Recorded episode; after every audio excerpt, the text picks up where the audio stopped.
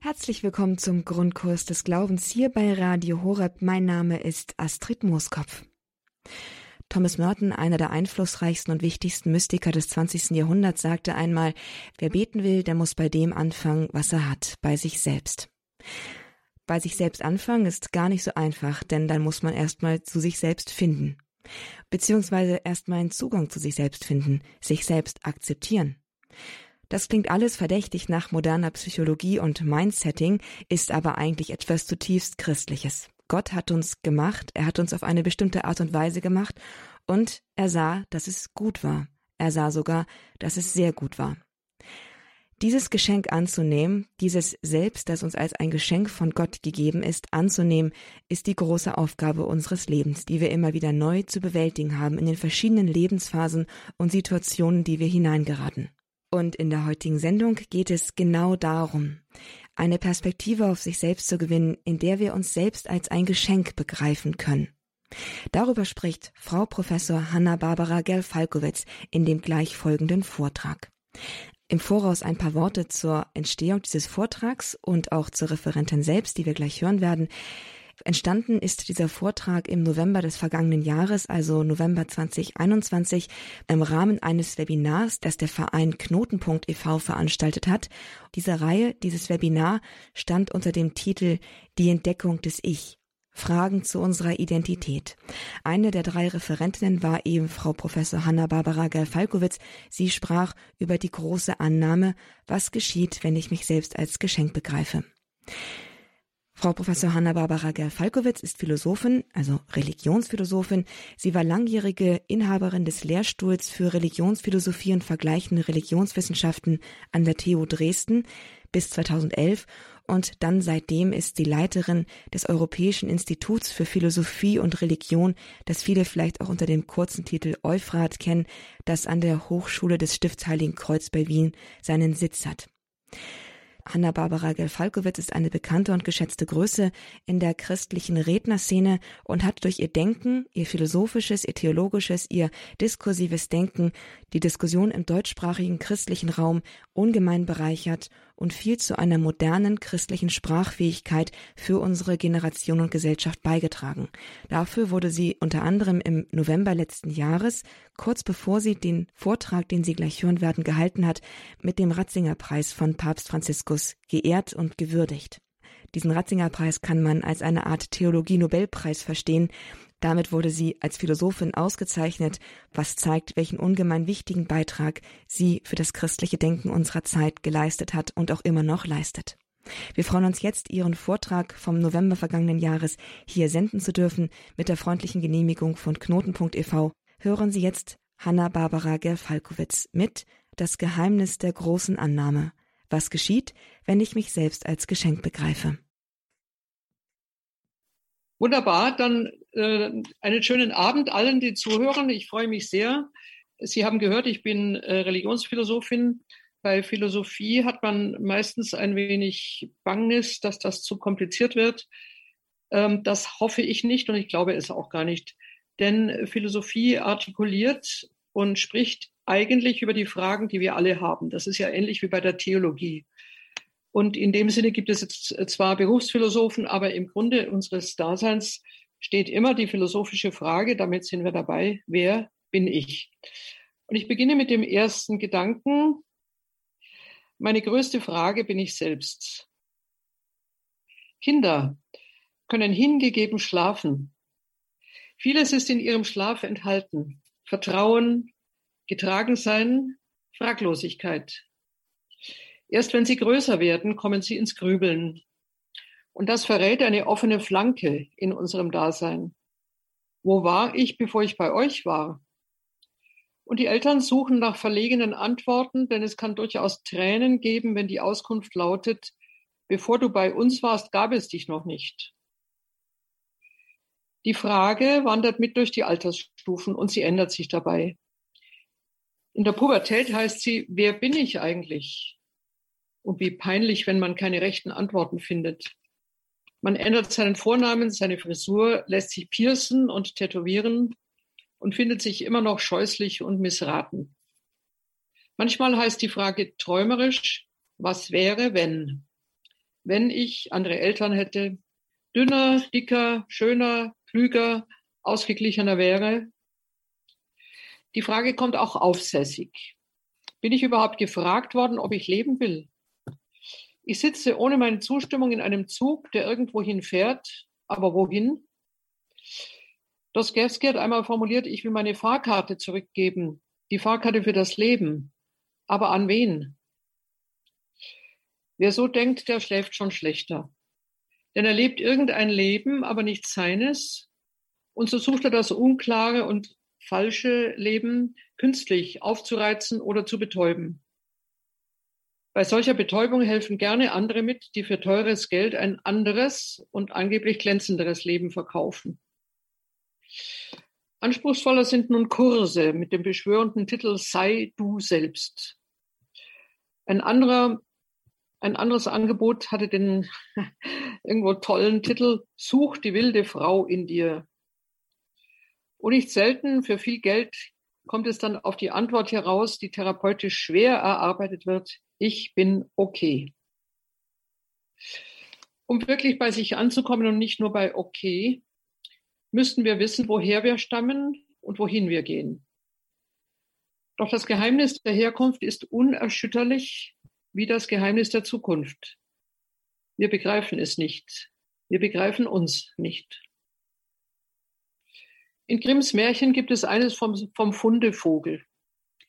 Ein Jäger hört ein Neugeborenes im Wald schreien. Er klettert auf den Baum, weil der, das Geschrei von daher kommt. Er findet es oben in der Baumkrone und das Kind trägt ein Seidenhemd und eine Goldkette, Zeichen seiner Herkunft. Er nimmt es mit, er zieht es auf. Natürlich zeigt sich später, es ist ein Prinz. Die Botschaft des Märchens heißt, Kinder sind Findlinge aus hohem Hause. Und noch viele andere Märchen wissen das. Noch eines von den Gebrüdern Grimm mit Titel Allerleirau. Die angebliche Küchenmagd Allerleirau ist eigentlich eine Prinzessin. Sie war aber vor ihrem eigenen Vater an einen anderen Königshof geflohen. Sie verkleidet sich in einen Wüstenpelz. Aber darunter schimmert das Sternenkleid, am zweiten Tage das Mondkleid und am dritten Tage das Sonnenkleid. Und der junge König erkennt sie an diesem Schimmer. Er heiratet sie dann natürlich. Unter seiner Verkleidung, so die Botschaft, hat der Mensch eine königliche Abstammung. Und er bewahrt sie wie eine kleine, flackernde Flamme, trotz aller Ungewitter, trotz aller Abstürze. Aber woher wissen wir das? Gibt es nicht genug Menschen, die keine Antwort auf ihr eigenes Dasein finden?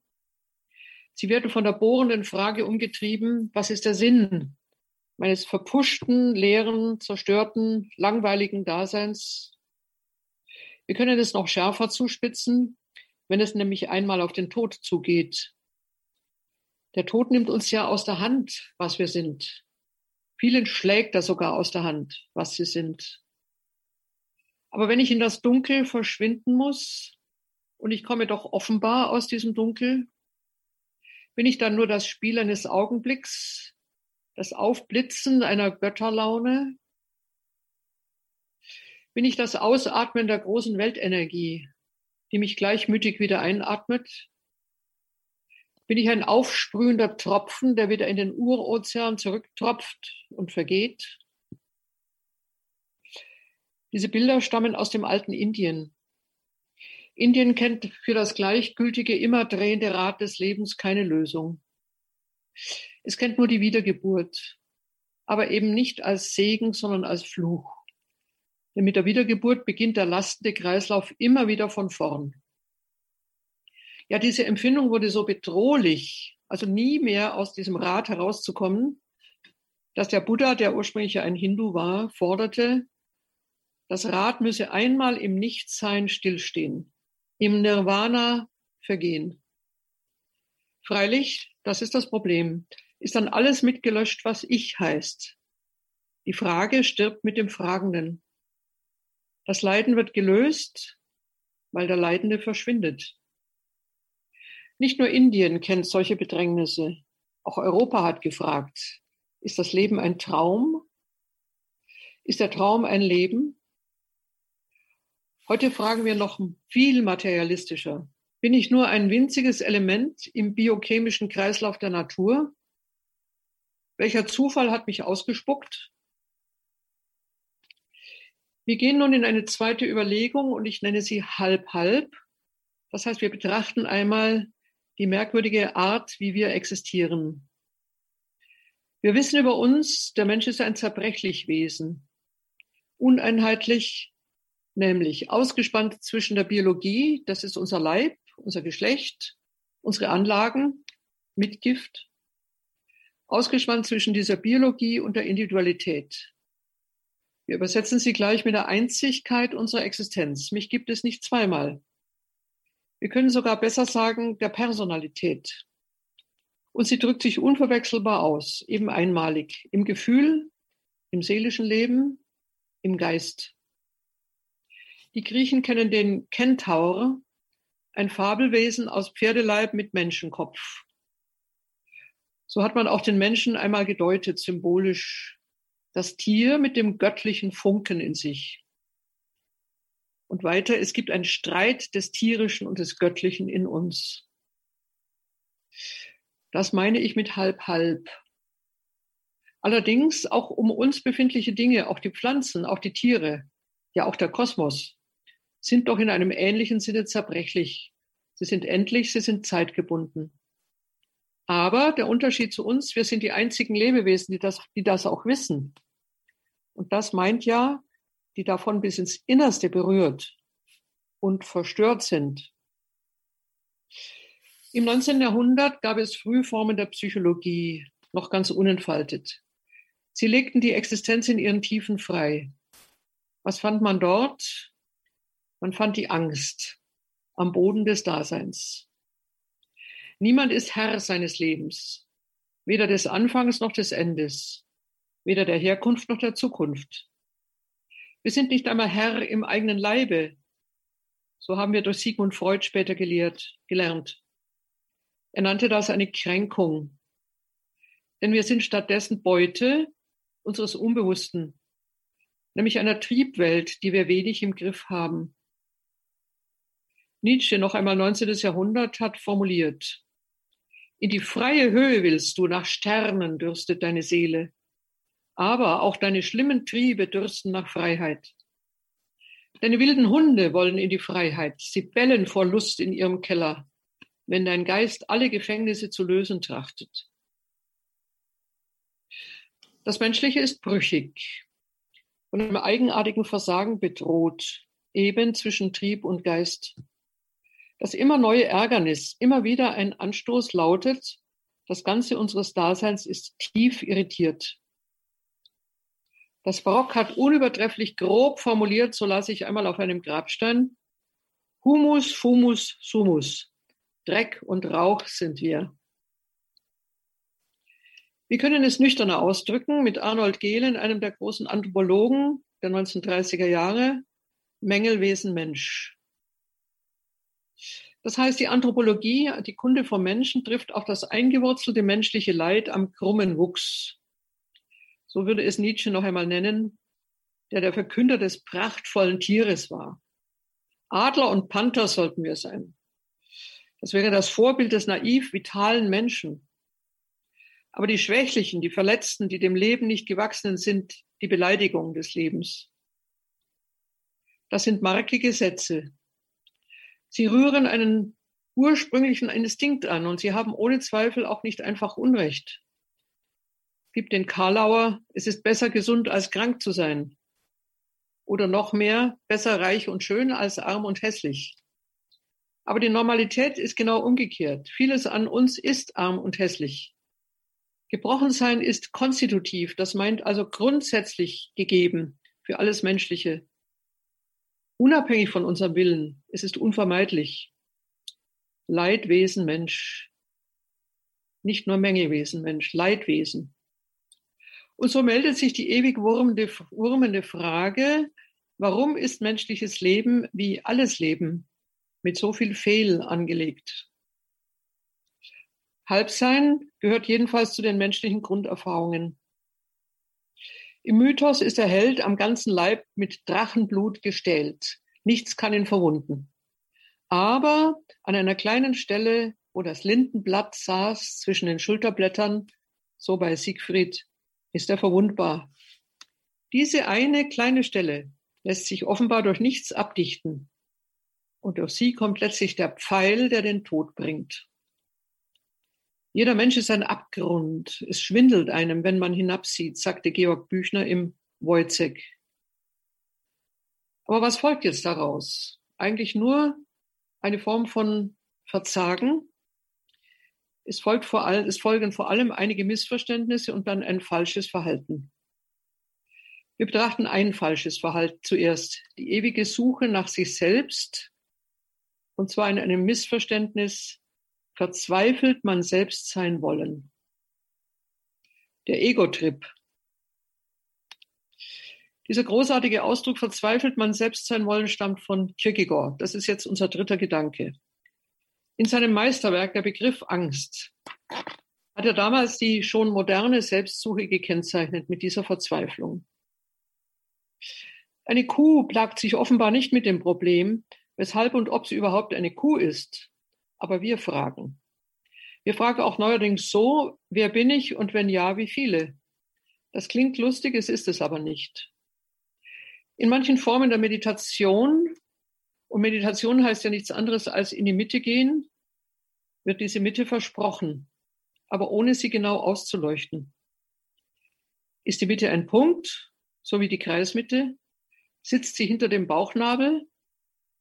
Aber Edith Stein, unsere große neuzeitliche Heilige, hat uns bereits daran erinnert, wenn man nur bei sich ist, so die Vorstellung, bei sich anzukommen, können sich zeigen ungewohnte Leere und Stille, sagt sie, ein unbefriedigendes Lauschen auf den Schlag des eigenen Herzens.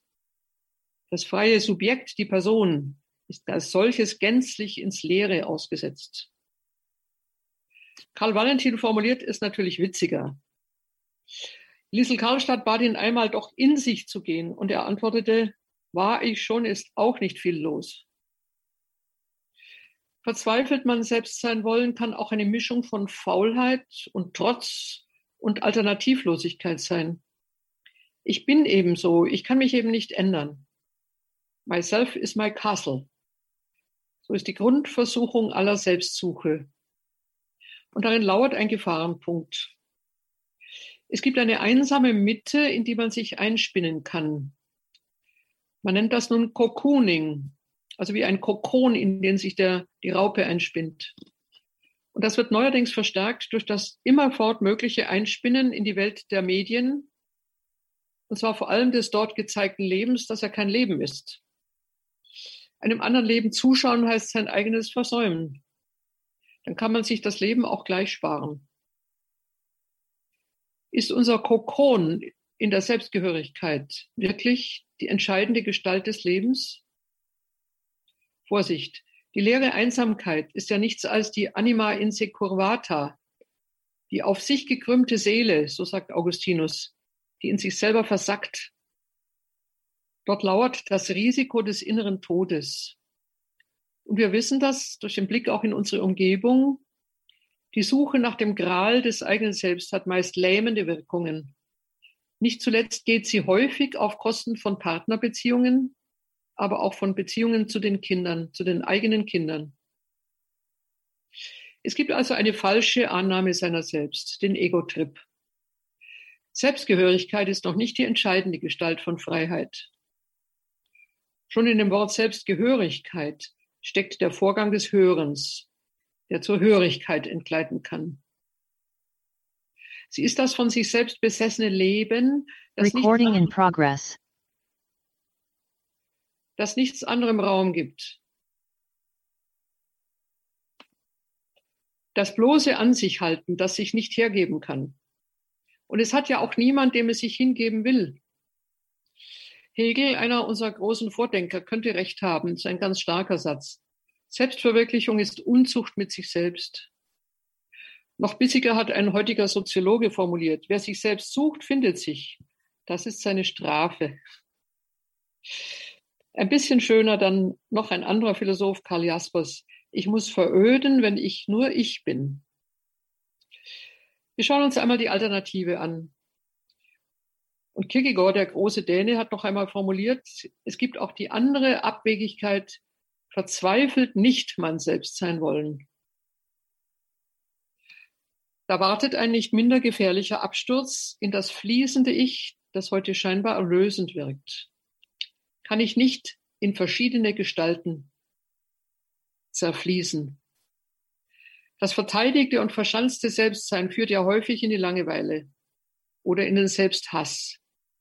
Und da kann man dann eben auch nicht man selbst sein wollen. Fließend geworden scheint heute vor allem das Geschlecht, angeblich kann ich es nicht umbauen. Fließende Identität braucht kein Selbst. Es braucht nicht einmal einen eigenen Leib. Es behauptet, kein Ankommen in sich selbst zu brauchen. Erinnern wir uns nochmal an den Titel Wer bin ich? Und wenn ja, wie viele?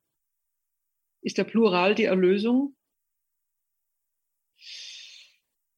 Denken wir einmal darüber nach, damit wir da, dass wir damit nicht nur ein Ich verstellen, es gibt dann eben viele Iche, wir verstellen damit auch lebendige Beziehungen. Beziehung ist mehr als ein Augenblick. In den Thesen zu dieser Umwandlung meiner selbst, auch meiner Geschlechtsumwandlung, spielt das Rollenspiel die Hauptrolle. Wir agieren anscheinend auf einem Theater. Wir sind auch nur Theater. Der Weg von mir zu mir, den kann ich auch im Plural gehen. Aber gibt es mich denn eigentlich noch? Ich glaube, dass wir uns mit diesen Gedanken einer Umwandlung unserer selbst, und zwar bis in unseren Leib hinein, in einer Dekarnation befinden. Viele von uns kennen den Ausdruck der Inkarnation, also der Fleischwerdung Jesu. Aber betreiben wir nicht eine Entleiblichung, eine Entfleischlichung unserer menschlichen Wirklichkeit. Ich, mein Geschlecht, bin mein eigenes Konstrukt. Auch mein Gegenüber ist ein Konstrukt. Mein Mann ist ein Konstrukt und so fort. Es gibt einen gefährlichen Satz. Es gibt keine Fakten, nur Interpretationen. Der Satz ist gefährlich, weil er zur Hälfte wahr ist. Ja, wir müssen Wirklichkeit erst deuten. Sie ist nicht nur einfach da. Dazu haben wir Sprache. Aber der zweite und wichtigere Satz lautet, wir deuten Wirklichkeit. Wir deuten etwas, aber eben wir deuten etwas. Wir reden nicht ins Blaue. Wir reden von etwas. Und dieses etwas ist wichtig. Das ist Gegenstand, das ist auch Widerstand unserer Konstruktion. So stehen wir heute zum Beispiel in der Brandung eines Fortschritts, angeblich um uns selbst konstruieren zu können. Und wir wollen auch andere konstruieren, Kinder. Ein Kind kann, könnte heute fünf Eltern haben. Die biologische Eispenderin, die Leihmutter, die soziale Mutter. Da gibt es schon einen Dreiklang Eimutter, Leihmutter, Beimutter. Es kann aber auch den biologischen Samenspender haben und den sozialen Vater.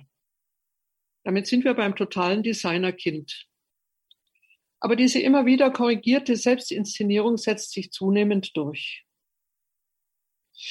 Im Silicon Valley in den USA schwebt dem Mathematiker Ray Kurzweil der Einbau von Nanocomputern in den menschlichen Körper vor. Natürlich kann ich dann meinen Computer auch immer neu programmieren. Aber vielleicht programmieren ihn auch andere? Fragezeichen. Die fortschrittliche Frage Ray Kurzweils lautet, braucht die Zukunft noch den bisherigen Menschen? Die Antwort lautet natürlich nein. Warum? Weil der bisherige Mensch begrenzt ist.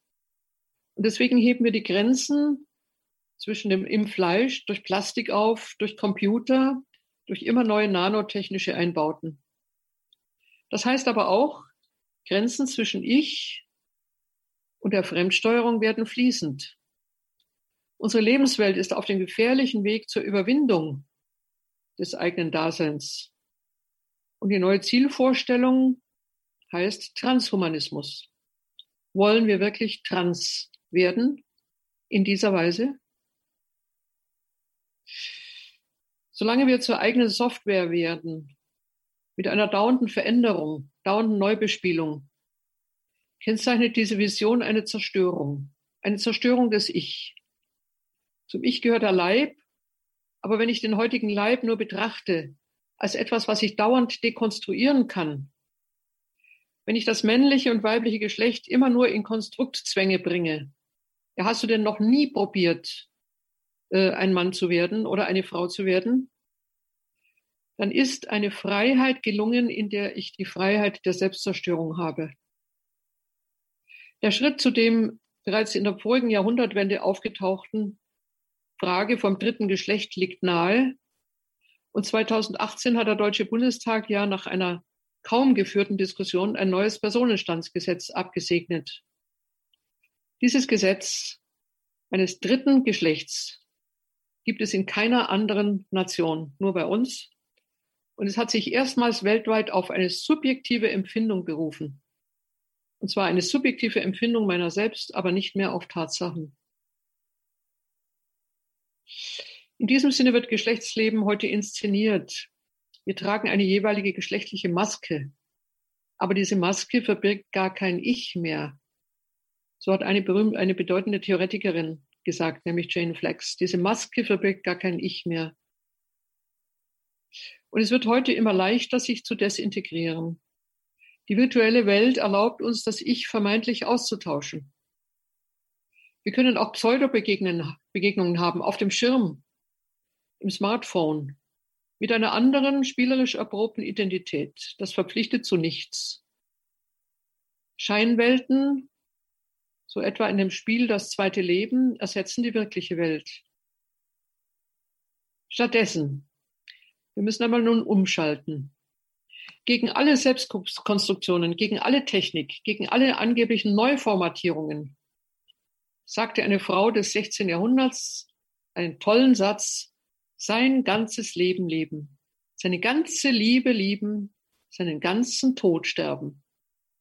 Die Frau hieß Teresa von Avila. Aber wie lebe ich mein ganzes Leben? Fragezeichen.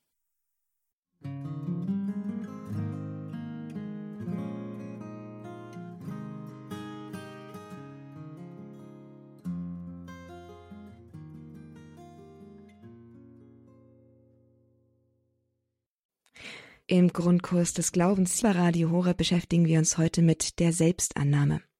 Dazu spricht Hanna-Barbara Gerfalkowitz. Wir haben hier kurz unterbrochen, um einen Gedankenoverload zu vermeiden und fahren jetzt fort mit dem Vortrag, der im November des vergangenen Jahres entstanden ist. Die Religionsphilosophin und bekannte und geschätzte Denkerin Hanna-Barbara Gerfalkowitz spricht über die große Annahme. Was geschieht, wenn ich mich selbst als Geschenk begreife? Gegen alle Selbstkonstruktionen, gegen alle Technik, gegen alle angeblichen Neuformatierungen, sagte eine Frau des 16. Jahrhunderts einen tollen Satz, sein ganzes Leben leben, seine ganze Liebe lieben, seinen ganzen Tod sterben. Die Frau hieß Teresa von Avila. Aber wie lebe ich mein ganzes Leben? Fragezeichen. Wir sind beim vierten Gedanken, zum Ich wachsen in drei Spannungsbögen.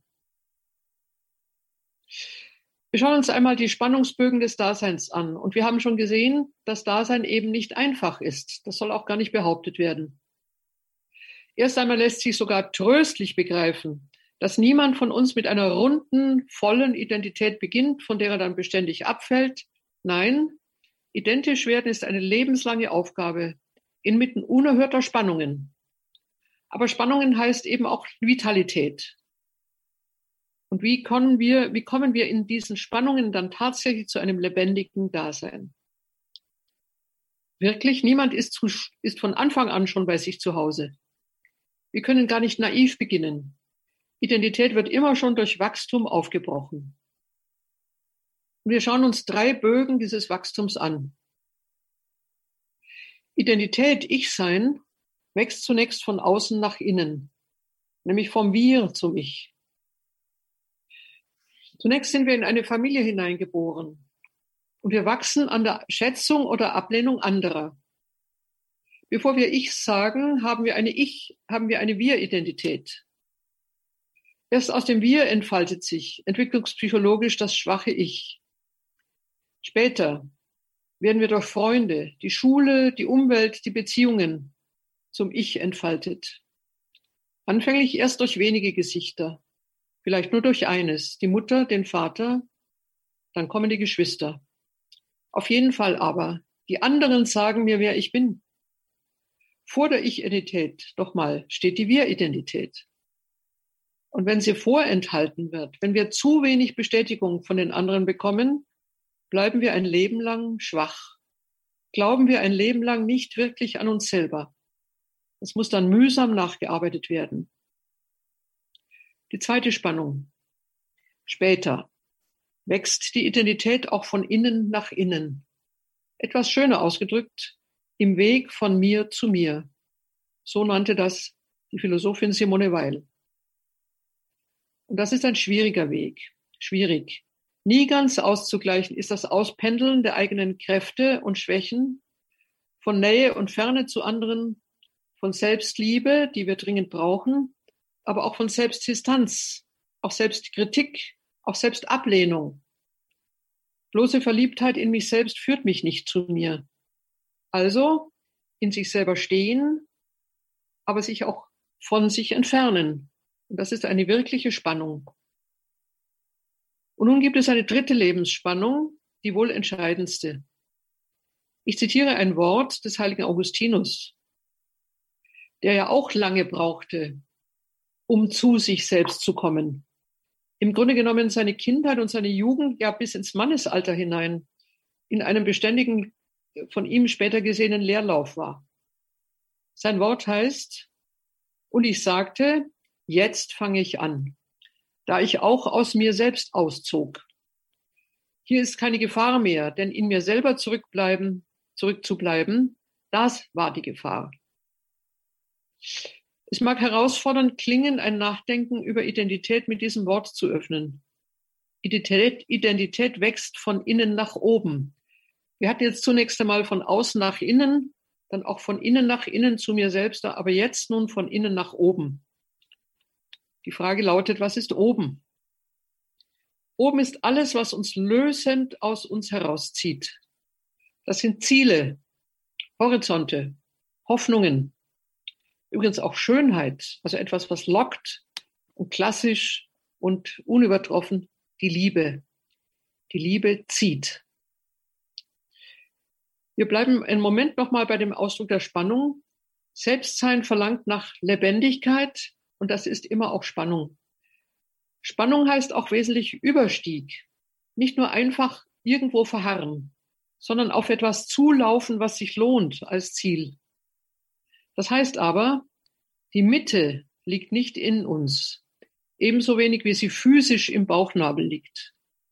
Wir sind nicht als Egoisten geschaffen. Der Ego-Trip löst uns nicht.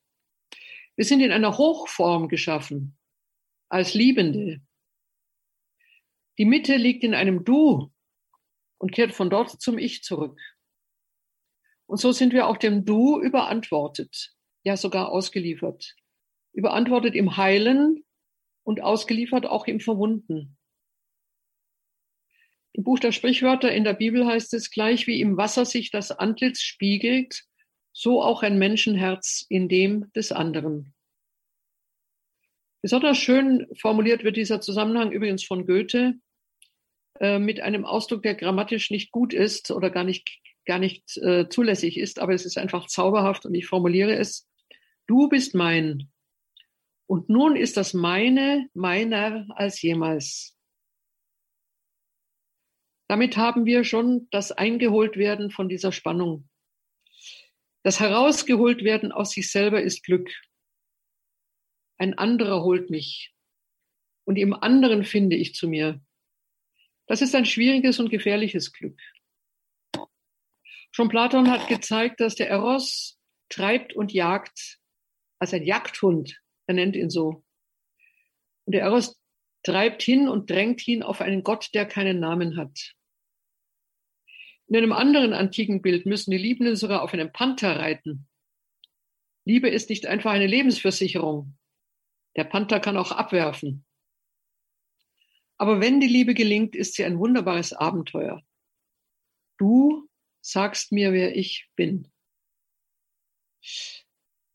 Wenn wir das tiefer lesen, heißt es, das Ganzwerden, Ich werden, zu mir finden, nicht einfach gemacht, gewollt, hergestellt wird, sondern dass es Antwort ist. Antwort auf ein Herauslocken.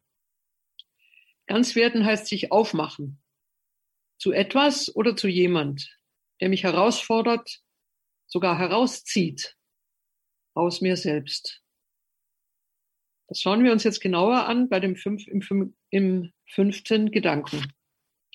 Ich habe ihn überschrieben mit etwas, was wir schon angesprochen haben, noch einmal in die vier Worte. Du gibst mich mir.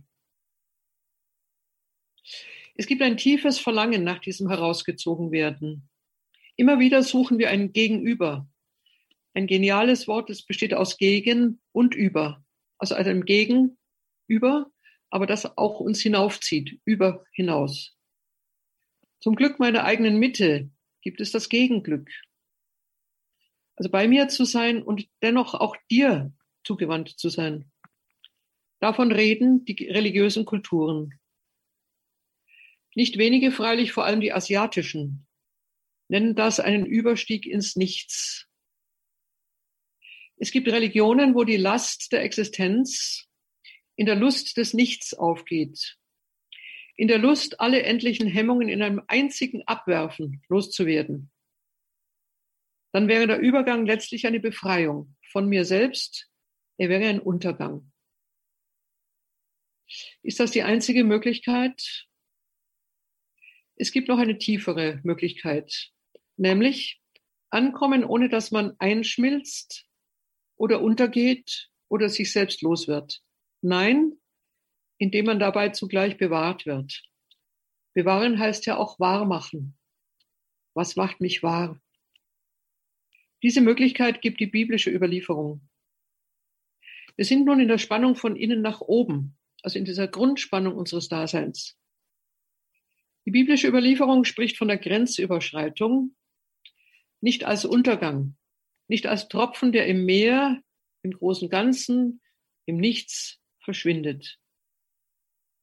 Nicht das Bild des Meeres, das ist ja völlig anonym, sondern ein anderes Bild entzündet das Denken. Die Liebesbegegnung mit Gott. Und die Liebesbegegnung besteht nicht darin, und sie hat noch nie darin bestanden, dass zwei unterschiedslos eins werden. Das wäre ja kannibalisch. Viele meinen, dass Liebe ein Verschmelzen bedeutet. Nein, die Liebenden bleiben vielmehr in der Seligkeit der Einheit erhalten. Was könnte man denn sonst lieben? Nicht, nicht heißt der Satz, du bist ich, er heißt viel schöner, du bist mein und ich bin dein.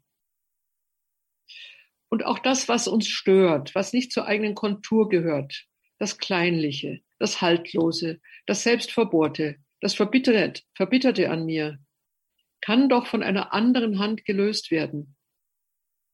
Du sagst mir, wer ich bin. Am Du gewinnt sich das Ich. Immer wieder diese wirklich herrlichen Sätze. Das erfahren wir in der Liebe. Das erfahren wir auch. Nun kommen wir zur Gabe. Wenn wir uns nämlich als die Gabe eines großen Gebers begreifen. Jemand wollte, dass ich sei. So nochmal Augustinus. Jemand wollte, dass ich sei. Darin lockt eine aufspringende, auf uns zuspringende Kraft. Im Psalm heißt es doch, du belebst mich neu, du hebst aus den Tiefen der Erde wieder empor. Und so ist die Vorstellung von mir selber nicht ein geschlossener Kreis, sondern eine Ellipse. Eine Ellipse ist das mathematische äh, Symbol mit zwei, also eine, ein zerdehnter Kreis gewissermaßen mit zwei Mittelpunkten. Und dazwischen findet ein Gespräch statt. Zwei Mittelpunkte. Es gibt den Schöpfer und es gibt mich, das Geschöpf.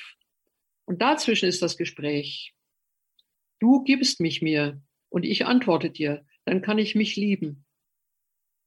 Dann kann ich mich lieben. Ich kann mein Geschlecht annehmen, meine Fähigkeiten, meine Grenzen, mein Können, mein Nicht-Können, denn du wolltest mich.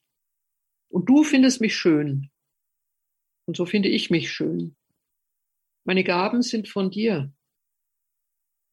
nicht von der Biologie, der Natur, einem chemophysikalischen Prozess, von irgendeiner anonymen Macht, die mich irgendwie zusammengebacken hat, alles viel zu wenig. Nein, im Kern wollen wir zulaufen auf den einen, der mich geschaffen hat. Ihn kennenlernen. In ihm lerne ich ja mich kennen. Warum hat er mich mir gegeben? Er wird mir den Tisch decken, sagt das Neue Testament. Er wird sogar die Hochzeit vorbereiten. Unglaubliche Bilder, die da auftauchen. Viele Religionen teilen die Analyse des Menschen. Wie könnte man sie nicht teilen? Die Analyse des zerbrechlichen und zerbrochenen Glücks. Aber wissen Sie wirklich vom Weg zum vollen Wiederfinden des Verlorenen? Keine Religion ist kühner als die Botschaft Christi. Das heißt, sie deckt die immer wieder entgleitenden Wahrheiten auf. Das Geheimnis heißt, du hast mich gewollt. Das ist die höchste Wirklichkeit. Ich kann mich selbst als Gabe leben. Meine Vorlieben, Interessen, Freuden. Auch meine Grenzen. Meine, nicht meine Fehler, sondern dasjenige, was mich an, in mich selbst hineinsetzt. Also dasjenige, was mich auch stabilisiert, All das kann ich als Geschenk eines anderen betrachten. Wenn ich mich als Gabe sehe, kann ich entzückt das eigene Dasein annehmen. Genauer, ich kann meinen Urheber entdecken. Dich. Diese beglückende Beziehung heißt sogar auf ewig. Du wolltest, dass ich bin. Das ist Glück. Der große Theologe Hans Urs von Balthasar aus der Schweiz hat einmal in einem einzigen Satz formuliert, hingerissen werden ist der Ursprung des Christentums. Dann zerspringt in mir die Selbstsucht, der Panzer des Ego. Es verstummt der Sog des sich selber Machens. Es zerspringt aber auch die Selbstflucht, vor sich selbst davonzulaufen. Versuchen wir es einmal gegen die eigene Versuchung zur Kleinmut, zum Kleinmut, gegen die eigene Versuchung zur Unterschätzung, gegen die eigene Versuchung von uns nichts zu halten. Versuchen wir es einmal mit dem groß gedachten, groß entworfenen biblischen Gedanken. Wir kommen aus göttlichem Anruf. Von diesem Gewolltsein gegen alle menschlichen Zweifel weiß und spricht die Schrift. Und sie bietet nicht nur ein leer drehendes Rad des Zufalls an. Sie spricht nicht über Chemie, Physik und Biologie, aus der ich auch bestehe. Viel tiefer spricht sie von einem Willen, nicht einfach einer gestaltlosen Urmacht oder einer dumpfen, unbewussten Allnatur. Ein ungeheurer Wille schafft mich, rufend, wie ich bin, freudig, dass ich bin. Dieser Wille ist Glück, unerhörte Seligkeit. Gratis e con. Lässt sich das beweisen? Denken wir noch einmal an den Anfang zurück, aus dem wir so geheimnisvoll und unvorhersehbar plötzlich auftauchen. Wir kommen alle aus einer Nacht. Einer Nacht, in der wir uns nicht kennen, in der uns noch nicht einmal die Eltern kennen, und wir werden gehen in eine Nacht, die dann Tod heißt. Das heißt auch in eine Zukunft, die für uns dunkel ist. Aber was uns zugesprochen wird, diese Nacht ist nicht finster. Wir sind vielmehr Gaben eines göttlichen Anfangs. Es ist die Nacht einer Bergung. Wir sind Kinder der Gnade. Schlafend wurden wir alle auf Flügeln über den Abgrund getragen, sagt noch einmal Hans Urs von Balthasar und zwar über den Abgrund nicht zu sein. Wenn wir erwachen, sind wir schon im Leben. Und wir beginnen uns an diesen wunderbaren Anfang zurückzutasten. Oder genauer gesagt, wir tasten uns ein Leben lang vorwärts auf den Augenblick zu, wo wir unseren Schöpfer wiedersehen und alles verstehen. Dann werdet ihr mit nichts mehr fragen, heißt es zuversichtlich im Evangelium. Wir werden die zusammenlaufenden und für uns unübersichtlichen Fäden unseres Daseins in einen Teppich verwoben sehen, und endlich die Schönheit begreifen, die uns zugedacht war. Wie schön, wenn sich das Woher und Wohin immer mehr verdichtet. Wenn am Ende, statt in das schwarze Loch des Nichts abzustürzen, sich uns die andere Seite des Todes auftut. Ein Aufwachen, gerufen von ihm, zu ihm. Wir sind diesem Ruf schon einmal gefolgt, als er uns ins Leben rief. Psalm 16 sagt wieder einen Satz, der in jedem Wort eigentlich ausgelegt werden müsste. Ich aber werde dein Angesicht schauen in Gerechtigkeit und einstens, wenn ich erwache, satt mich sehen an deiner Gestalt. Dann weiß ich, wer ich bin. Ich weiß es, weil ich es in deinem Antlitz lese. Dieses Sattwerden geht sogar über den Tod hinaus. Im Kern des Christentums steckt ein überaus kühner Gedanke. Es gibt nicht eine Rotation von Wiedergeburt und Wiedertod oder einem Erlöschen im Nichts, es gibt auch nicht nur eine Seele nach dem Tod, wie bei vielen Religionen, irgendetwas überlebt. Nein, das Kühne heißt, es wird ein unendlich erfülltes Leben im eigenen Leib geben. Leib, Leben, Liebe gehören zusammen. Hildegard von Bingen hat sogar gesagt, und sie stützt sich dabei auf viele andere Vordenker, wir werden auch als Mann und Frau auferstehen. Der eigene Leib ist männlich und weiblich. Und wir werden nicht in einem merkwürdigen Plastikleib oder, oder neutralen Leib auferstehen. Nein, ich werde auferstehen. Wenn schon Christus an seinem Leibe seine Wunden behielt, seine Todeswunde an seinem Herzen, werden auch wir wirklich in ganz großer Genauigkeit unseren eigenen Leib erhalten. Natürlich in einer Verklärung, von der wir heute wenig wissen. Aber Leib, Leben, Liebe, sie gehören wirklich zusammen. Fleisch ist der Angelpunkt. Caro, cardo, sagen die frühen Kirchenväter. Caro. Das Fleisch und cardo der Angelpunkt, um den sich alles dreht. Keine andere Religion sagt diese Sätze. Und der auferstandene Christus ist kein Gespenst. Auch nach der Auferstehung wird am See gegessen, wie vorher, Johannes 21. Er ist es wirklich, leibhaftig, noch einmal, auch mit den Wunden und wir werden leibhaftig sein. Wohin gehen wir? fragte der Dichter Novalis, der im nächsten Jahr 250. Geburtstag hat. Er antwortete selbst, immer nach Hause. Tatsächlich, Leben ist eine Bewegung, immer lebendiger werden. Noch einmal, ein letztes Mal Augustinus, er nennt es videntem videre, den ansehen, der mich immer schon ansieht. Freude haben an sich selbst, weil er mich schön findet. Dann muss ich nicht an mir herumschnitzen bis zur Selbstzerstörung. Entdecken wir uns als Gabe eines großen Gebers. Bauen wir nicht im Sandkasten an einem kleinen Ich. Lassen wir uns von ihm ins Freie mitnehmen vertrauen wir seinem Entwurf. Wir sind mehr als wir selbst.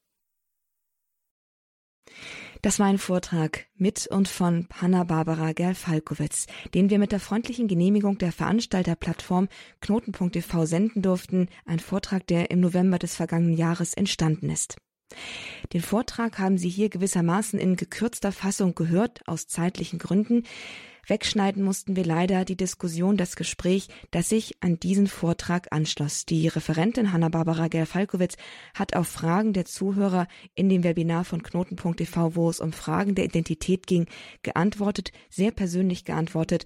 Ein sehr lohnenswertes Gespräch, das Sie nicht bei Radio Horeb, aber auf der Seite von Knoten.tv unkompliziert nachhören können und wo ich Ihnen sehr empfehle, auch einmal hineinzuhören, wenn Sie gerne noch ein bisschen tiefer und auch persönlicher an das Thema Selbstannahme einsteigen möchten. Den Link zur Seite von knoten.tv der Veranstalterplattform finden Sie bei uns auf hore.org. Ich habe den Link für Sie in der Programmübersicht bei dem Eintrag von dem heutigen Kurs Null hinterlegt, ebenso auch in der Mediathek, wo in Kürze dieser Vortrag, nur der Vortrag, als Download und zum Nachhören verfügbar ist. Schauen Sie also gerne vorbei auf horeb.org, dort also dann die Weiterleitung zu knoten.tv beziehungsweise zum Podcast zum Download zum Nachhören des Vortrags von Hanna-Barbara Gerfalkowitz, die große Annahme, was geschieht, wenn ich mich selbst als Geschenk begreife. Ich hoffe, dieser Vortrag hat Ihnen neue Perspektiven, neue Impulse, einen erfrischenden Zugang zu dem Thema Selbstannahme mitgegeben. Ein oft belastetes Thema, das schwerfällt anzuschauen, weil es so oft verdeckt ist durch die vielen Verletzungen, Kränkungen, Misserfolge, die wir in unserem Leben bereits einstecken mussten. So ein Schritt zurück, so ein philosophischer Blick auf das Thema kann da vielleicht neue Anfänge eröffnen. Und zuletzt bleibt mir noch Danke zu sagen für Ihr Dabeisein, für Ihr Interesse, für Ihre Unterstützung. Wir leben von Ihnen, von Ihren Spenden, von Ihren Gebeten, von Ihrer Unterstützung und sind auch weiterhin darauf angewiesen. Unterstützen Sie uns also bitte weiterhin auch. Hier gibt es kein zu wenig. Jedes Stoßgebet, jeder Gedanke, jeder Euro, jeder Cent zählt. Für den Gebetsversand sozusagen ist Gott zuständig, darum müssen Sie sich nicht kümmern.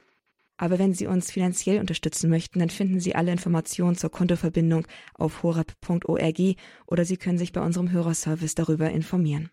Die Telefonnummer finden Sie ebenfalls auf unserer Internetseite. Ich sage damit auf Wiedersehen. Schön, dass Sie mit dabei gewesen sind. Bis zum nächsten Mal im Kurs Null. Aber jetzt erstmal viel Freude mit dem weiteren Programm hier bei Radio Horeb. Alles Gute und Gottes Segen. Mein Name ist Astrid Mooskopf.